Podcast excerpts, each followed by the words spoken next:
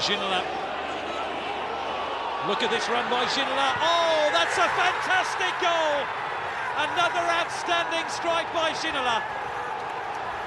He's taken on the entire Barnsley defence and left them all standing as Tottenham head for the semi-finals of the FA Cup. Les libéraux, les libéraux. Le podcast qui revient sur le football de notre enfance. Le podcast du jour raconte l'histoire d'un homme en exil, celle de David Ginola dans le championnat d'Angleterre. Pourquoi cet exil? Pourquoi ce renouveau chez nos amis anglais? Nous allons le voir ensemble. Commençons d'abord par comprendre qui était David Ginola. Raphaël, pour faire écho à un de nos derniers numéros, David Ginola est un des visages du grand PSG des années 90. Ah, David Ginola, quand il arrive en Angleterre, c'était l'un des princes du Parc des Princes. Euh, du côté de la porte d'Auteuil. Hein, il sortait d'une saison 94-95 très très euh, une saison magnifique aussi bien en Ligue des Champions qu'en championnat. Il avait euh, fait une énorme saison aussi en 93-94. On était revenu sur ce podcast où, il avait mis 16 ou 17 buts. Il a été incroyable. il avait plus rien à prouver en France. encore avant, il y avait eu l'épisode France-Bulgarie. Je pense que on y reviendra avec sa passe manquée, le but qui a été causé par Kostadinov et les mots très durs de, de, de monsieur de monsieur Houlier, on va pas on va pas s'éterniser là-dessus mais dans tout ça, je pense que Ginola avait roulé sa bosse au Paris Saint-Germain, il avait fait ses, ses trois ans euh, et puis il arrive en Angleterre avec une étiquette quand même euh, de joueur euh, de joueur de joueur confirmé mais il avait tout à prouver en Angleterre parce qu'à ce moment-là, la première ligue, c'est un nouveau championnat qui commence à prendre de plus en plus d'ampleur et euh, et, c'est un nouveau challenge qui, lui attend à ce moment-là. Oui, effectivement, je, dis effectivement pourquoi. On dit il a roulé sa bosse au PSG, mais tu sais, Raphaël, que c'est c'est votre coach, Luis Fernandez, qui lui encore encore se met la, la, zizanie pour que Ginola puisse partir. La zizanie. encore. Toujours lui. Le, Barça, le Barça le voulait en plus, euh, surtout après le fameux PSG Barça de 95. Euh, mais c'est vrai qu'avec Luis Fernandez, mmh. c'était compliqué. Hein, c'était pas le premier ni le dernier à avoir des, des relations très houleuses avec, avec le tacticien franco-espagnol. Donc, donc voilà, il part en Angleterre, mais je pense que le fait que Eric Cantona, quelques années plus tôt, ait fait ce chemin-là, ça a été un peu le précurseur de, la, génération Frenchy à jouer en Angleterre. Ginola était la deuxième figure vraiment à, quitter, la France pour l'Angleterre et tenter vraiment l'expérience Première Ligue, qui à l'époque n'était pas le championnat de renom qu'il est aujourd'hui. Les prestations de Ginola dans le championnat de français font évidemment de lui un international français. Seulement son histoire avec l'équipe de France, elle prend un tournant dramatique un soir de novembre 93, Christ. Comme vous le savez, hein, c'est, euh, voilà, on, fait le raccourci avec la dernière action qu'il y a eu. Euh, Ginola a raison de dire que quand même, euh, même si sur l'action il rate son centre au second poteau, les Bulgares refont l'action en quelques touches de balle et les mix 5 joueurs sur 90 mètres. Deux. Donc deux touches. mais, en deux, mais, mais, c'est, pour moi, ça c'est inadmissible. Mais après, voilà, c'est, inadmissible. En plus d'après, derrière, de mettre la responsabilité de la défaite sur un seul type. Trop facile. Comme Gérard trop facile. petit homme. Petit homme. Mais oui, bien, bien, sûr. Ça, c'est, c'est, la médiocrité qui, qui fait ça. Mais il faut se dire aussi une chose, c'est que il y a aussi un contexte, hein, parce que Ginola n'était pas forcément très satisfait de son rôle et de, en, équipe de France, alors qu'il était dans la forme de sa carrière hein, sur cette saison 93-94, ah euh, qui, euh, qui, débutait en, donc en ce mois de novembre. Et le fait qu'il ne joue pas, ben, il, a fait, il, a, il, a, il a exprimé ses états d'âme euh, auprès de la, de la presse. Et Gérard Roulier, semble-t-il, dit que c'est plutôt cet aspect-là qu'il a voulu mettre en avant plutôt que l'action ou qui, voilà, qui a créé pas mal d'amalgames dans la suite de sa carrière. Ça s'est terminé devant les, tribunaux. Bien sûr. Et ça, et, ça justement, normalement, Gérard Ollier devait payer pour avoir mis sur la place publique un joueur, chose que je n'ai jamais vu, euh, de, quasiment jamais vu, euh, ni avant ni après. Depuis, c'est vraiment honteux. Et euh, c'est vrai que cette histoire avec l'équipe de France, par rapport à ce mondial 94 qui, américain qui, ne, qui n'aura pas lieu, fait, sera, on va dire, la grande blessure de David Ginola qui aurait pu aspirer à faire d'autres compétitions par la suite, mais quelque chose effectivement se casse à ce moment-là. Ouais. Cet échec français qui porte son visage, ses prestations au PSG, font de David Ginola une star du football français. Damas, il sait faire parler de lui et tout le monde parle de lui. Et là, je parle toujours de, de, de Ginola avant l'Angleterre. Avant l'Angleterre, il était clair que c'était l'un des joueurs les plus marquants euh, concernant euh, sa panoplie de jeux par rapport à ses performances que nous avions en Europe, où il a été performant pendant trois années consécutives en sortant deux fois le Real Madrid de Gilles Christ. Enfin, deux fois, en tout cas, il a été un élément majeur aux émissions du Real, 80, ah oui, 93, 94 et 95 contre le FC Barcelone, où il y a même un journaliste euh, catalan qui va même auprès de Ginola en disant euh, ce que tu as fait à Ferrer, euh, le, légendaire arrière droit Blaugrana, on s'en souviendra toute notre vie, toute notre vie. Mais c'est c'est pour vous dire à tel point que Ginola comptait et et, et, ce qui est même marquant par rapport à l'aspect de l'équipe de France, c'est vrai qu'il y a Ginola qui, qui, qui, qui expose comme quoi, ben, qui n'est pas selon moi, utilisé à sa juste valeur et même perçu à sa juste valeur qu'il était, ce qui est sans doute vrai hein, par rapport à ses performances. Pourquoi? Parce qu'il y a un peu trois noms qu'on va sortir dans ce genre de cadre par rapport à l'équipe de France des années 90. Il y a bien entendu Jean-Pierre Papin, hein, qui ça fait mal de qu'il soit absent pour ce mondial 94. Eric Cantona, bien entendu, et euh, David Ginola. Surtout que là, on a affaire à des joueurs qui peuvent être complémentaires footballistiquement parlant, si on peut expliquer les choses ainsi.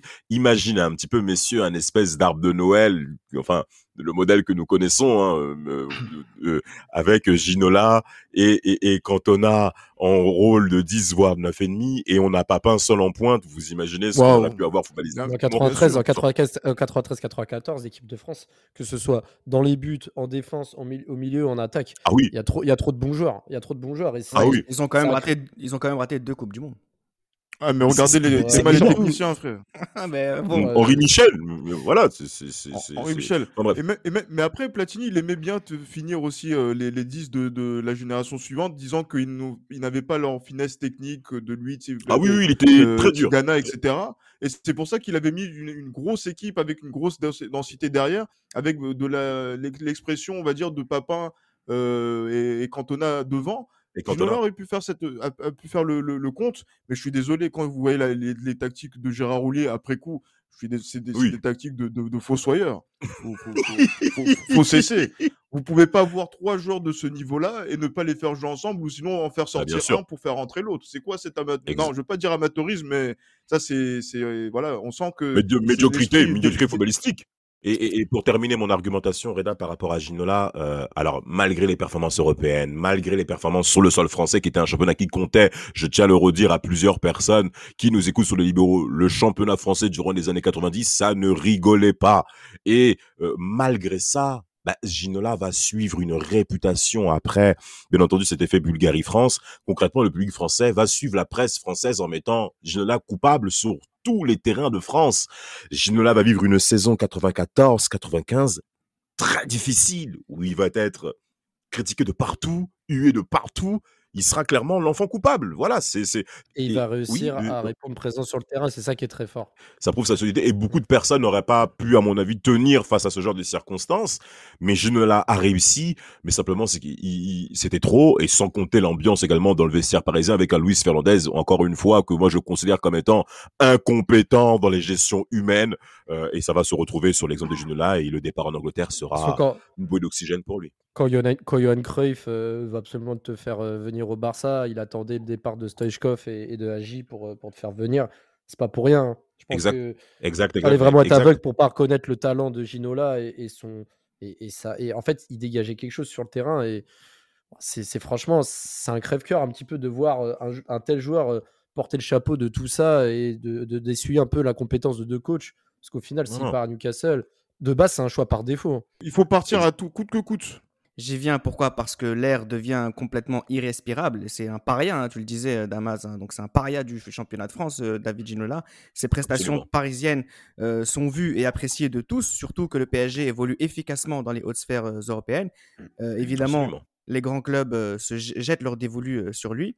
C'est le très ambitieux Newcastle de Kevin Keegan qui récupère David Ginola. Le club est ambitieux. Il investit sur un joueur majeur du football européen pour espérer gagner, Gilles Christ. Et ce joueur incroyable, c'est Ginola. Oui, clairement, parce que c'est vrai que, comme disait Raphaël au début de, ce podcast, Cantona a été le pionnier, hein, le, yaya de tous ces joueurs qui ont été tous, tous. En, Angleterre par la suite. Ginola va être le Ginola va être le, second hein, dans, dans cette démarche-là, mais il fait partie aussi de ces premiers joueurs qui viennent en, en, première ligue, comme ont été voilà, Cantona, Klinsmann, il y a Ginola. Et il y aura aussi par la suite Denis Bergkamp qui viendra aussi du côté de, d'Arsenal. Donc c'est, il fait partie de, cette démarche-là où en fait on va voir peut-être par-ci par-là les meilleurs joueurs de certains championnats et des références hein, au niveau international pour faire grandir ce championnat de première ligue qui est en train de, d'émerger. Et voir David Ginola dans le, très ambitieux Newcastle qui a énormément d'argent. Si je, peux énoncer le recrutement Newcastle, ce mercato-là, il dépense 16 millions de livres. Il ramène Les Ferdinand, euh, Ginola, Barton, Islop. Et entre-temps, Asprilia, euh, je crois c'est en janvier, il va rejoindre le club en janvier. Ouais, c'est le mercato. 11, euh, 11, millions avec David Batti. Au final, il dépense presque 30 millions de livres sur, euh, sur deux mercatos. Et, et Les Ferdinand, cette saison-là, il claque 25 buts en première ligue. Hein. Damas, tu as parlé tout à l'heure des, des, prestations de Ginola face, face au Barça, face au Real Madrid. ce sont les Espagnols qui l'ont surnommé El Magnifico. Et moi, la question que je me pose, c'est est-ce qu'il a un jeu, David Ginola, qui, qui correspond au football anglais? On a l'image du football anglais comme étant un football rugueux, notamment à l'issue hein, des années 90. On a déjà évoqué ça sur les libéraux par rapport aux précédentes années où ben, les Anglais n'étaient pas réputés pour euh, leur beau jeu, mais bien pour leur agressivité. Et en effet, quand arrive ben, concrètement euh, l'arrivée de cette première ligue, effet première ligue 1992, avec bien entendu l'effet Cantona, il y a un début d'émergence de joueurs techniques, de joueurs qui ramènent un autre toucher à ce football anglais et Ginola va clairement rentrer en ligne de compte par rapport à ce type de footballeur que l'Angleterre a besoin, que l'Angleterre réclame. Et donc ce football en rupture que va causer euh, Ginola, pourquoi? Parce que il va évoluer sur l'aile gauche du côté de Newcastle, du côté de, de, de St. James Park, mais il va prendre le rôle comme un espèce de meneur de jeu en jouant sur le flanc gauche. Et ça, c'est important de voir ce genre de type d'aspect-là. Pourquoi? Parce que Gilles a mentionné Bergkamp, a mentionné Cantona, John Frocozola qui arrivera bien entendu après, qui rentre également dans, dans, cette même lignée. Hein. Entre voilà 92, 96, effectivement, voilà, les pionniers arrivent. Absolument, de, de, de, ces espèces de tréquatristas hein, que, que, que, nous, nous apprécions beaucoup chez les libéraux, moi bien entendu. Et Ginola va, bah, lui, va, va, va, va, va, se différencier par rapport à ce type de joueur technique, à une technique raffinée, en, en étant très performant sur le côté gauche et surtout dans cette faculté à pouvoir également centrer pied gauche, mais également rentrer pied droit. C'est quelque chose, c'est quand même assez très fort. Et frapper et même, et même marquer, marquer des buts Euh, qu'on rebondira forcément là-dessus sur, sur cet épisode. Mais Ginola, ce qui est intéressant, c'est que les Anglais sont rapidement conquis par le style de jeu que va produire Monsieur Ginola, et ils vont même bien le prouver euh, par rapport aux, finances que va avoir David Ginola au cours des années euh, à Newcastle. Hein. on va clairement répondre présent, et même ça va être une, une mania du côté de Newcastle. C'est-à-dire que on sent, on sent vraiment une différence entre Ginola et les autres. Et, ça va bien se prouver par rapport aux résultats qu'a Newcastle. Raphaël, les prestations euh, individuelles de Ginola comme collectives de Newcastle, elles sont euh, totalement excellentes sur cette saison 95-96. On parle même des entertainers. Donc, c'est-à-dire qu'il y a vraiment cette idée de spectacle à St. James Park. Vraiment. Bah, c'est ça. Et puis, euh, bah, déjà, dès le premier mois, je crois il est élu joueur du mois en première ligue. Donc, déjà, tu arrives, premier mois dans ce championnat, tu arrives, tu te démarques euh, sachant que tu es le deuxième, entre guillemets, français grosse tête à, émerger, donc tu pas non plus euh, dans un confort. Donc ça montre déjà que tu. Enfin, on se rend pas compte que avoir ce statut-là et répondre présent tout de suite dans les terrains très pittoresques de la première ligue, c'est pas facile. Et ensuite, quand on va voir dans la saison 95-96, Newcastle qui va finir à seulement 4 points de Manchester, ils vont finir, euh, ils vont finir deuxième. Tu te dis que, voilà, avec la lecture du football actuel, on se dit, bon, bah, il a mis 5 buts de passes décisives, mais franchement, je suis désolé, j'ai revu vraiment des, des, prestations, des dribbles, des actions menées par Ginola. Des... C'est pas pour rien que Les Ferdinand disait dans une interview que c'était le meilleur joueur avec qui il a joué. Quand un mec comme ça dit ça, c'est ça veut dire vraiment quelque chose. Et moi, quand j'ai vu par exemple son but qu'il met contre, euh, contre Manchester euh, avec Newcastle, alors je sais pas si c'est 95, 96 ou 96, 97. Vous savez, vous vous rappelez 16, 96, 17 quand il met son, ouais voilà quand il met son but il est dos but il fait crochet frappe, frappe oh. lucarne le but contre Chelsea il fait des contre-attaques. En fait et en plus ce qui est fort c'est que en plus d'être un finisseur il a la lucidité de d'emmener le ballon faire soit des passes décisives que ce soit des centres longs des passes courtes des passes courtes mais il arrive aussi à avoir la lucidité et la spécialité euh, frappe 20 mètres petit filet. Enfin j'ai l'impression que toutes ces frappes c'était toujours des frappes comme ça puissantes bien placées. Il avait la lucidité pour faire tout ça et faut vraiment avoir du talent pour avoir à la fois l'efficacité, la lucidité de jouer en combinaison avec tes partenaires à gauche, à droite, être aussi bon, tout simplement, et aussi avoir l'élégance, parce que mmh, il était capable de mettre des grands ponts sur le côté, mais en même temps se remettre sur son pied gauche et avoir la lucidité de voir le mec au deuxième poteau. Enfin, moi, franchement, c'était un joueur tellement complet et beau qu'il ne pouvait pas ne pas réussir à Newcastle. Et, et, c'est dommage parce qu'il est tombé sur une génération de, Manchester United avec une émergence de, bah de, de, Cortona combiné avec la génération Beckham, Giggs, Scholes euh, qui commence à arriver. Donc ce Manchester-là était trop fort en fait. Mais c'est dommage parce qu'il aurait mérité avec ce Newcastle-là de, de, de, gagner un titre, au moins, au moins une coupe. Justement, son acclimatation, elle est pleinement réussie, hein, Gilles Christ. Mais Newcastle, bien qu'exceptionnel, ne fait pas le poids, comme le disait Raphaël face à Manchester United. Quelque part, Ginona ne fait pas le poids face à Eric Cantona. Oui, clairement, parce que justement, sur ce premier mois de première ligue euh, de, de, Ginola 95-96, Cantona est toujours suspendu. Hein. Il ne faut pas oublier ça euh, par rapport au. Et Newcastle, et Newcastle est premier. Et Newcastle est, premier justement parce que quand loin devant. De, son, de, son retour et même euh, à, Noël, euh, voilà, euh, la, différence entre Newcastle et Manchester est encore importante hein, sur cette sur cette saison-là. Et plus on va avancer dans, dans, la saison, plus on va dire que voilà Manchester va prendre le dessus, surtout psychologiquement, ou quand Ferguson fait ses sorties en conférence de presse sur Newcastle, on dit voilà en en, provoquant Newcastle et en faisant sortir de second Kevin Keegan, qui a fait une sortie dans, dans la presse, euh, enfin oui, auprès de la, de la télévision anglaise euh, assez mémorable, et qui a fait perdre le fil à cette équipe de Newcastle et qui a permis justement à ces jeunes joueurs de la génération 92 qui va gagner la, première ligue 95-96 avec Cantona de, de voir que Newcastle est toujours derrière dans la hiérarchie anglaise de Manchester, Manchester qui reprend son bien en tout cas Cantona qui reprend son bien justement sur la, première ligue en, 1996, en plus du doublé qu'ils vont faire à Wembley. Ginola marque les, esprits par rapport à cette première saison qui est mémorable avec une très belle voilà donc deuxième place, mais voilà le, patron encore c'est Eric Cantona, le roi d'Angleterre c'est Eric Cantona. Et le français qui compte c'est lui même si Ginola est encore dans, voilà, dans le coup et derrière, et on sent qu'il y a peut-être une rivalité saine qui peut y avoir entre les deux Français dans une rivalité du nord de l'Angleterre qui va être assez intéressante à suivre, mais qui n'a pas eu de continuité par la suite. Après Gilles, après Gilles Manchester, c'était un pilier qui était sur la continuité depuis des années. Newcastle, c'était un, un, nouveau riche entre guillemets, donc euh, oui, c'est aussi logique entre guillemets. Je pense pas que ce soit la différence. En fait, c'est pas Cantona Ginola. Je pense que dans tous les cas, Manchester aurait été au-dessus. Tu vois, ils, avaient une équipe. Oui, mais non, attention, c'est pas évident parce que regardez, souvenez-vous de, de Alan Hansen qui disait ouais, vous ne pouvez pas gagner avec des enfants. C'est le début de la saison 95-96. Et pourtant, Manchester l'emporte après euh, avec ces enfants-là. Donc, euh, c'est vrai que. qui craque.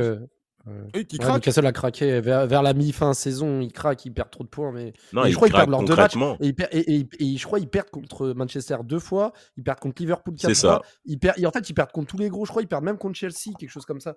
Le mois de mars, le mois de mars et le mois d'avril de Newcastle est tout simplement catastrophique, catastrophique, si vous voulez remporter un titre avec des échecs, comme, comme l'a bien dit. Alors, il y a des échecs face à West Ham, un terrain qui est toujours difficile à gagner. Un match contre City, c'est, comme l'a bien dit Raphaël, cet échec aussi hein, face à Manchester deux fois avec en effet le retour de Cantona qui vient remettre les choses dans l'ordre. On peut bien entendu parler, on peut bien, qui marque en plus euh, à, à St James Park en plus, hein, il marque hein, devant 36 000 personnes, c'est tout.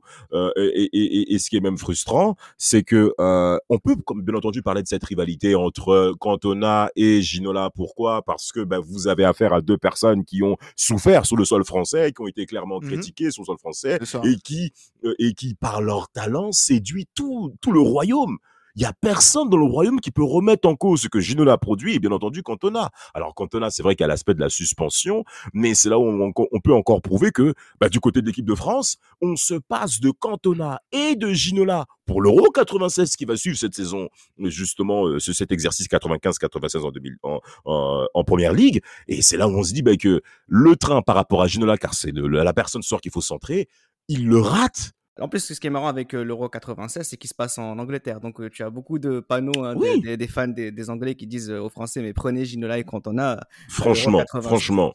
À la fin de la saison 96, le Barça qui vient aux nouvelles hein, concernant Ginola, comme quoi il avait marqué l'esprit, mais Newcastle refuse de le laisser s'en aller. Au contraire, il est rejoint par Alan Shearer qui vient pour énormément d'argent. Donc on a Ouais, toujours ce 15. Newcastle qui veut frapper fort. Le club finit quand même une seconde fois deuxième, malgré les remous au niveau du coaching.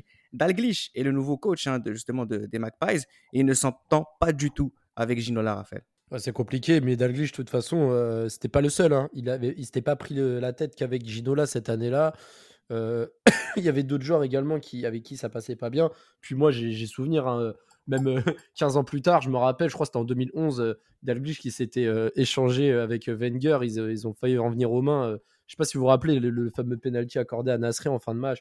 Il avait, enfin, tu vois que ce gars-là, il a un tempérament dans tous les cas, rentrer en conflit assez facilement. Et, et forcément, déjà qu'il avait connu ça avec Luis Fernandez deux ans plus tôt, enfin, c'était sûr qu'il allait pas perdre, patience euh, avec, avec ce, système-là. Donc, il fait cette saison 96-97 où justement euh, euh, Newcastle est, européen suite à leur deuxième place.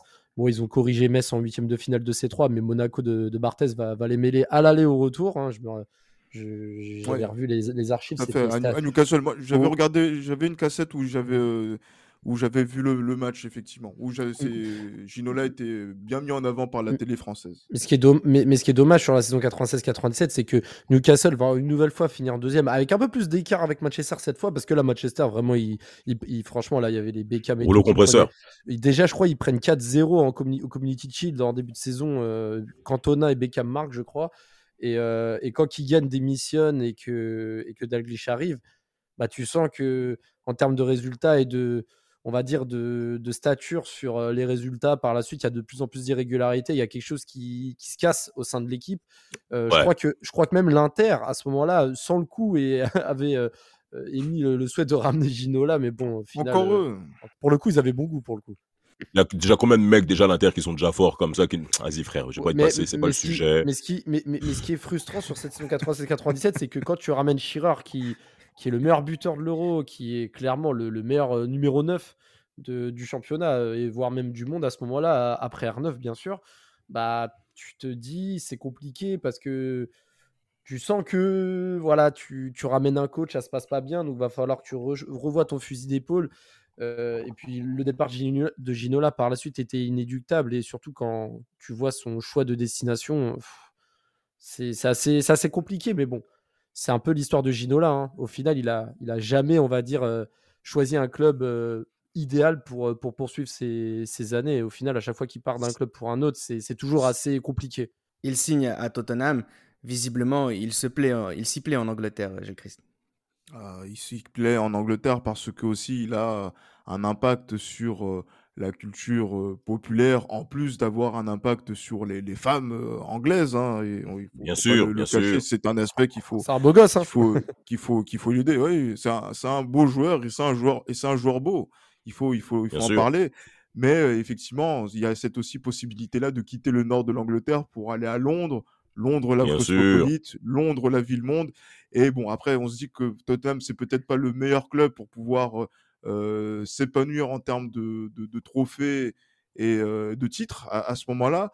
Mais voilà, c'est une équipe qui euh, a des certaines ambitions. On va voir que même sur la deuxième partie de saison, il y aura une belle paire qui va se, se- se constituer, notamment avec euh, Jürgen Klinsmann, hein, qui, euh, Ouais, il joue le qui, maintien euh, quand même. Gilles. hein. Il quand même ça le joue, maintien. ça, hein. ça joue le maintien, mais le maintien, on se repose sur qui? Sur Klinsmann, sur lequel on a fait un podcast. Justement, on, on a parlé de cette période anglaise. Et Ouais, mais quand- Ginola. ouais, mais Klinsmann, quand il arrive de la Samp, euh, l'hiver 80... 98, 98, c'est c'est en, en tant que pompier de service, tu vois, il vient pour Oui, sauver un mais peu bien la sûr, mais parce que lui, il avait, il, avait déjà, il avait déjà réussi son premier passage en 94-95. Et là, quand il revient, voilà, le, le talent qui saute aux yeux des, des- des gens, c'est le, le- le- le- c'est c'est celui de, de, de Ginola, de Klinsmann, qui à eux deux, ben voilà, vont marquer, voilà, vont faire marquer pas mal de buts à cette équipe de Tottenham pour, pour se sauver. Et surtout aussi, euh, sur cette période 97-98 quand même, euh, on peut dire aussi qu'il s'y plaît en Angleterre parce qu'il fait partie, en tout cas, c'est le Français le mieux payé à l'époque. En fait, ce qui est, ce ce ce qui drôle quand Ah même, oui. c'est que quand vous voyez le classement final, ils, fi- ils finissent juste derrière Newcastle avec euh, un point de moins, je crois. Donc euh, au final, il a bien ça. fait quand même de partir de Newcastle parce que tu sentais qu'il y avait quelque chose qui s'était cassé et bah, puis- Newcastle est passé de, de- de la deuxième place à la treizième place. C'est quand même une chute incroyable. hein. C'est Si peux- quasi si- jamais vu. hein. Si je peux me permettre de rajouter un point par rapport à ce départ à Tottenham, on sent que euh, Ginola, on sait que il a pas mal eu de conflits dans sa carrière, autre que l'aspect Paris Saint-Germain, autre que l'aspect équipe de France. Et dans ses, dans, dans ses points relationnels, on sent qu'il arrive à un âge où il a besoin d'avoir un climat dans lequel ils se sont acceptés et que il est fatigué des conflits.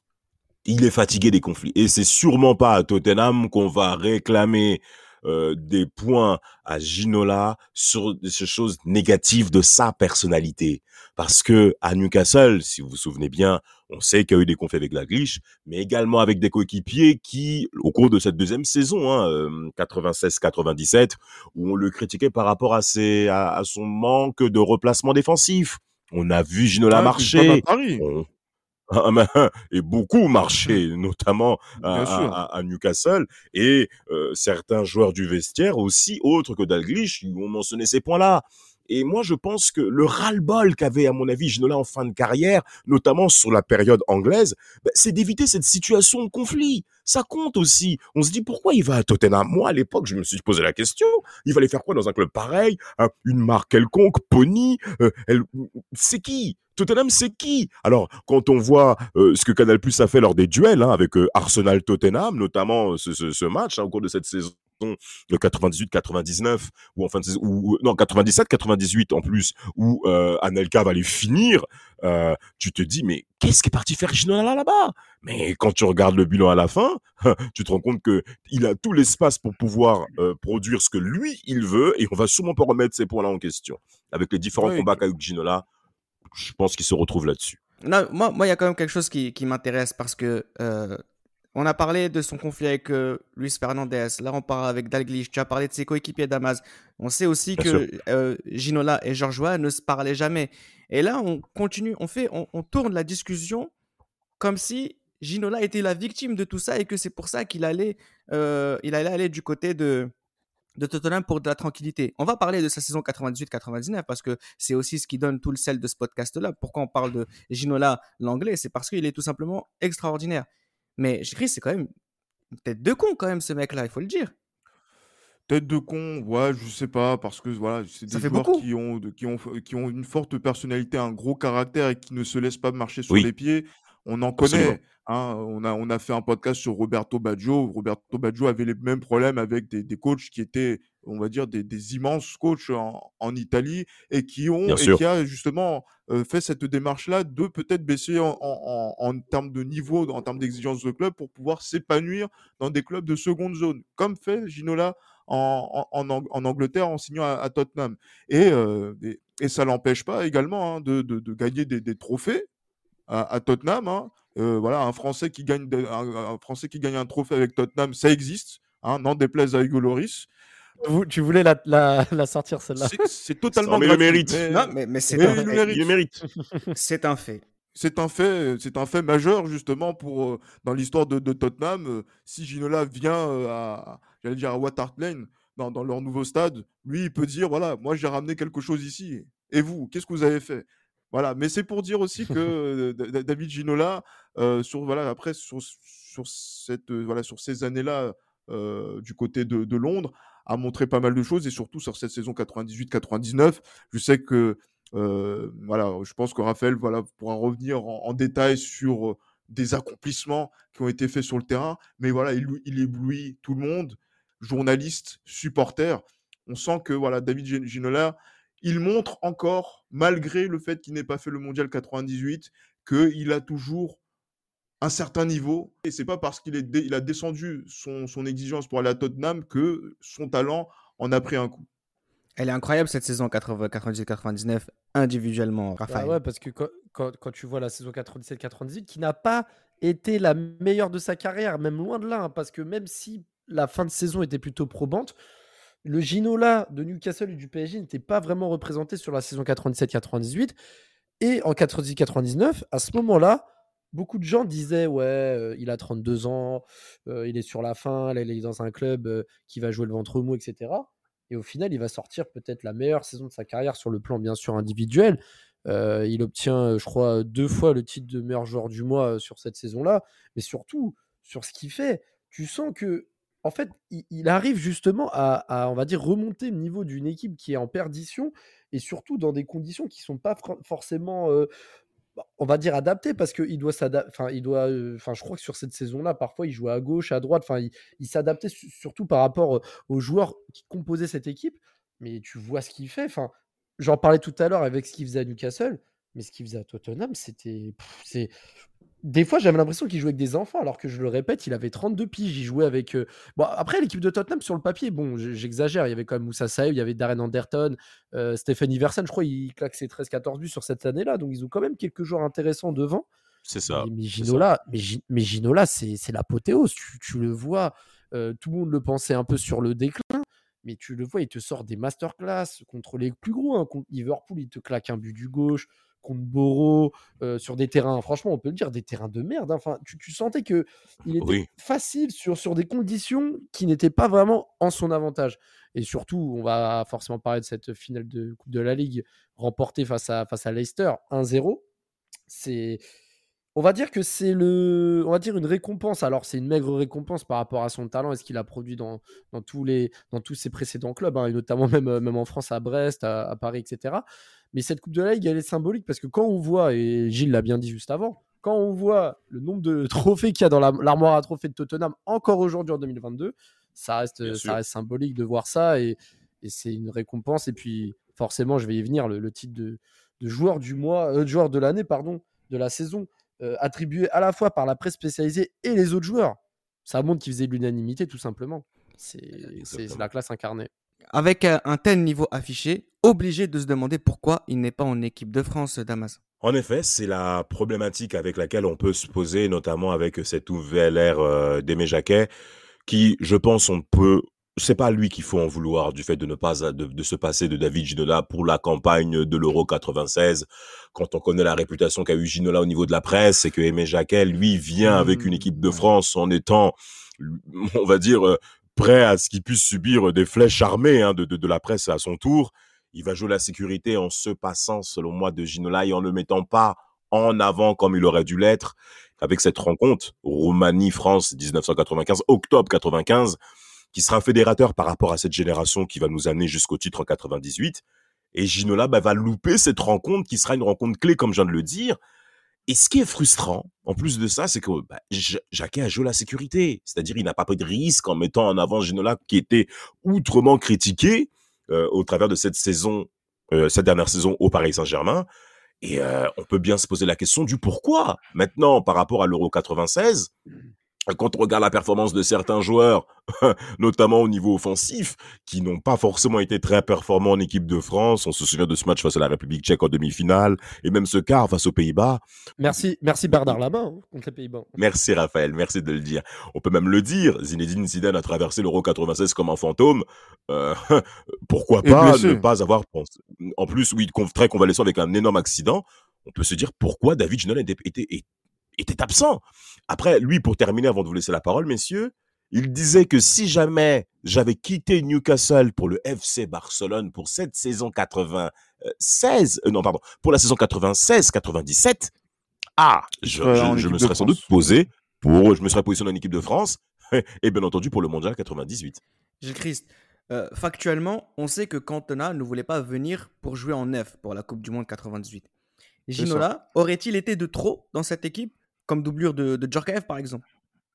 Ouais, mais regardez, est-ce que on appelle David Ginola pour qu'il aille sur le banc? Je ne pense pas. Euh, et, c'est vrai que dans un vestiaire comme celui de l'équipe de France de l'époque, hein, parce qu'il va revenir euh, des, bien des années après en disant que celui qui a brisé son rêve, euh, c'était Didier Deschamps qui devenait un cadre de, cette équipe. Et justement, ce tournant de la Roumanie, où le, un groupe se forme et se constitue, Didier Deschamps est le leader hein, de, cette, de cette équipe-là. Et en plus, sur cette saison-là, il va être, il va gagner la Ligue des Champions avec la Juve, chose qui est rarissime hein, pour, pour, pour, ce club italien. Donc, c'est-à-dire que voilà, il, apprend la culture de la gagne à, un certain niveau. Donc, du coup, on veut faire confiance à ces mecs-là. Il faut, il faut, faut qu'on se mette ça à, l'esprit, que ce soit pour De Sailly ou, ou Deschamps. là, pour David Ginola, le fait de ne pas être là, c'est aussi, moi je pense aussi que j'ai une analyse où je pense que quand il y a eu les matchs éliminatoires de l'Euro 96, il y a beaucoup de matchs nuls où Ginola ne fait pas de différence ou n'est pas forcément très décisif. Et la blessure Pologne, qu'il y a juste. Exactement, Pologne, un match. euh, Ouais, Ouais, je vais pas, je veux pas, voilà. Heureusement que Djorkaeff est là. Bref, mais euh, Oui, oui. mais c'est pour dire aussi que pour euh, le Roumanie-France, euh, il y a cet acte fondateur. Vous n'êtes pas là, vous êtes à l'étranger. En plus, pas dans un club UP, même si c'est un nouveau riche, hein, comme disait Les, Raphaël les tout à l'heure. absents, les, les absents ont toujours tort, quoi. Ouais. Voilà, c'est ça. Exactement. Les absents ont toujours tort. Et en plus, euh, vous n'êtes pas forcément dans un club que les Français ont dans- à l'esprit, et y compris le En sélectionneur vision. national. Ouais, parce que Newcastle, un- à ce moment-là, Newcastle, c'est rien du tout. Enfin, c'est Pour nouveau, Français, hein, quoi, pour les euh, Français, il faut bien préciser. les hein, Français, pour les Oui, Français, oui, bien oui, sûr. bien sûr. Non, mais bien sûr. Mais bon, dans tous les cas, enfin, pour revenir à la saison 98-99 et cette période où il est pas dans l'équipe de France, de toute façon, on sait qu'à partir, de toute façon, dans tous les cas, à partir de l'épisode 93, France-Bulgarie, il y a une cassure. Et même si Bien après sûr, il va rejouer et après il sera plus rappelé quelques années après, bah tu sais que dans tous les cas, même s'il va être là, il y aura toujours le spectre autour de lui, il y aura toujours le poids qui a causé euh, par rapport à, à ses propos. Dans un sens, et tu l'as dit Gilles, en plus, s'il est en équipe de France, il doit être titulaire. Ça- déjà, Cantona n'est pas là. À partir du moment où tu, te passes de Eric Cantona, tu peux aussi te passer de Ginola sans vouloir manquer de respect à Ginola. Je veux dire, Cantona, à ce moment-là, il a, il, a, il a un statut encore plus fort que Ginola. Donc, euh, dans Bien tous sûr. les cas, euh, tu te permets de faire la doublette sans, sans problème. Mais bon, pour finir et, et finir sur, sur ce que je disais sur 98-99, on se rend pas compte que même dans des clubs de classe inférieure, il arrive à être meilleur joueur d'un championnat pour une équipe qui finit dans le ventre mou. Et c'est dingue qu'en France, on ne puisse pas valoriser ce genre de performance qui, pour moi, est dingue. C'est encore plus dur que de l'être avec une équipe euh, avec laquelle tu es championne ou que tu finis Mais- sur le podium. Mais, C'est mais dingue. regardez, mais, re- mais regardez, si je peux me permettre de, de- de donner un point sur ces deux titres euh, de, de meilleurs joueurs de première ligue, mais regardez la concurrence qu'il y avait au cours de cette saison 98-99. Je- Mais United, mais- United est champion d'Europe déjà. Mais ils ont, mais le triplé, Raphaël, aussi. ça suffit. Le triplé. Oui. Quand nous, en France, on va célébrer Zinedine Zidane, meilleur joueur du championnat 96, alors qu'il est presque 16e et, passé, et par, une, comp- par euh, des performances européennes conséquentes, Didier Drogba va finir meilleur joueur du championnat français 2003-2004, je crois, à cause de ses performances européennes. Mais Européennes, Ginola, oui. lui, il va finir meilleur joueur de première ligue par la première ligue sans, sans exposition européenne. Oh, Ah Ouais, oui, c'est bah, moi ce que, bah moi, oui. ce- ce que je trouve le, fort, le- ouais. ce que je trouve le plus incroyable, c'est par rapport à, à- à- à la France du football, parce que autant l'Angleterre, on va dire, c'est le cimetière de, de ces grands joueurs, hein, Cantona, Ginola, mais je trouve que ça dégage une puissance incroyable. Nous sommes la meilleure équipe du monde et vos meilleurs joueurs sont français. et Ils Sont sont pris. même pas dans l'équipe qui est championne du monde. C'est le football français de notre enfance, il est complètement incroyable. C'est ou alors c'est Non, c'est- mais c'est- c'est- mais- c'est et, fou. et- et comme, et, et surtout, on est dans une ère où Chelsea gagne la Coupe des Coupes 98, euh, Manchester United euh, gagne avec des champions 99. Enfin, il y, a- il y a une grosse, il y a- une grosse concurrence en Angleterre. Je trouve que, Ah en ouais. fait, Non. je trouve qu'à ce moment-là, le championnat anglais est trop négligé. Par la suite, ce sera un peu l'inverse. Il sera un peu trop mis en avant. Mais à ce moment-là, le, le- le championnat anglais a vraiment beaucoup de talent sur les, la période quatre- entre 94 et 99. Je trouve que malgré l'émergence de la première ligue qui était jeune, mais mais il y avait une concurrence de dingue. Et Ginola, malgré tout ça, il a réussi à, à- à sortir du lot. Et français, pour moi, la France, on- on- je pense qu'on est tous d'accord, c'est pas un pays de football dans la, dans la culture, je parle, n'ont pas le recul nécessaire pour se rendre compte de, de, de De la cette performance. performance Ouais. Bien sur sûr. plusieurs années. Alors, ce qui est impressionnant, euh, c'est à quel point euh, David Ginola est aussi une icône de la culture populaire. Avec Cantona, c'est le seul non-champion du monde qui a ce statut, Gilles Christ. Oui, clairement, parce que en plus, vous vous souvenez euh, par rapport à ce statut-là, notamment auprès de la télévision anglaise, hein, où il faisait les, les apparitions, des apparitions télévisées auprès de ITV, de la BBC euh, assez régulièrement, et en à anglais, fait. s'il vous plaît. Donc euh, c'est euh, voilà, de- donc du coup, il était rentré aussi dans les foyers anglais, euh, quels qu'ils soient. Donc c'est-à-dire au-delà de, la- de l'aspect du, du footballeur, et aussi il est rentré aussi dans notre, dans nos foyers à nous en tant que, en Bien tant sûr. que jeunes. Euh, voilà, euh, FIFA 98, qui est sur la jaquette, qui commente avec Thierry Gilardi, c'est David Ginola. Donc, euh, même si, voilà, et même déjà, ça fait bizarre parce que tu te dis qu'au commentaire, d'habitude, tu as des joueurs qui ne jouent plus, et là, tu as David Ginola qui joue encore et qui commente. joue. Bon, il, et qui joue encore, mais, mais voilà, qui fait des commentaires, bon, c'est pas ouf, mais Acteur, réalisateur, euh, photographe. photographe, photographe, mannequin, voilà, c'est, on, on sent Ah, que, voilà, que c'est quelqu'un qui, dans, dans, le- dans la culture populaire, voilà, c'est, on l'a, on l'a dit, on le répète encore, c'est un, c'est un bel homme. Donc, euh, il faut, et je sais que Damas euh, n'est, n'est, n'est- pas insensible à, À son à- à charme. ce genre Ah de, à ce, à ce genre de choses. Bien Non, sûr, mais Et ça compte. Damas, hein, bien évidemment. Mais ça compte, bien sûr. Non, non, mais je me souviens aussi des, des- des- des- quand Gilardi allait dans la maison directement de, de Ginola aussi, parce y Avec tous les câbles sur le sol. Avec les- tous les câbles sur le sol et tout. Là. Il y avait cette Ah, idée vraiment de. Voilà, Da- David Ginola, c'est une véritable personnalité du football français et quoi, que- peu importe où il est, il fait parler et c'est assez impressionnant. Son après-carrière aussi, on dit long, on l'a vu animateur, on l'a vu jouer dans Les Feux de l'amour, on l'a vu euh, faire tellement de choses, tellement d'émissions euh, euh, différentes. Danse avec, danse avec les stars aussi. Danse avec les stars, danse Danse avec les stars. les danse avec les stars. c'est ouais, c'est vraiment voilà, c'est pour ça que je- émissions en Angleterre. hein, c'est pour ça que je parlais de de, de Il était mannequin. Il a été mannequin aussi. C'est assez incroyable d'avoir ce- un tel statut sans être de la génération 98. Moi, en tout cas, ça me, ça me, ça me frappe. Mais ouais, c'est surtout un, un artiste. Dernière question hein, pour Raphaël. Est-ce que le joueur du championnat anglais a réussi à faire oublier le joueur du Paris Saint-Germain? Non.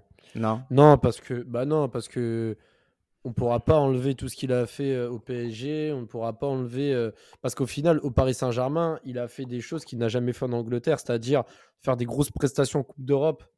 Et c'est ce qu'on retient malheureusement, c'est que enfin malheureusement, on va dire les matchs qui restent dans les esprits même des supporters que tu ressors, euh, tu peux me faire des, des Legend Games sur ça, c'est des matchs de Coupe d'Europe. Donc forcément, rien que sur cette partie-là et le fait qu'il ait été champion avec le PSG également, non, ça ne remplacera pas ce qu'il a fait avec le PSG. Par contre, ça a amené une autre dimension de Ginola où, quand il est sorti de sa zone de confort, il a répondu présent, présent même dans des clubs qui jouaient le, qui jouaient le milieu, le, voire le bas de tableau.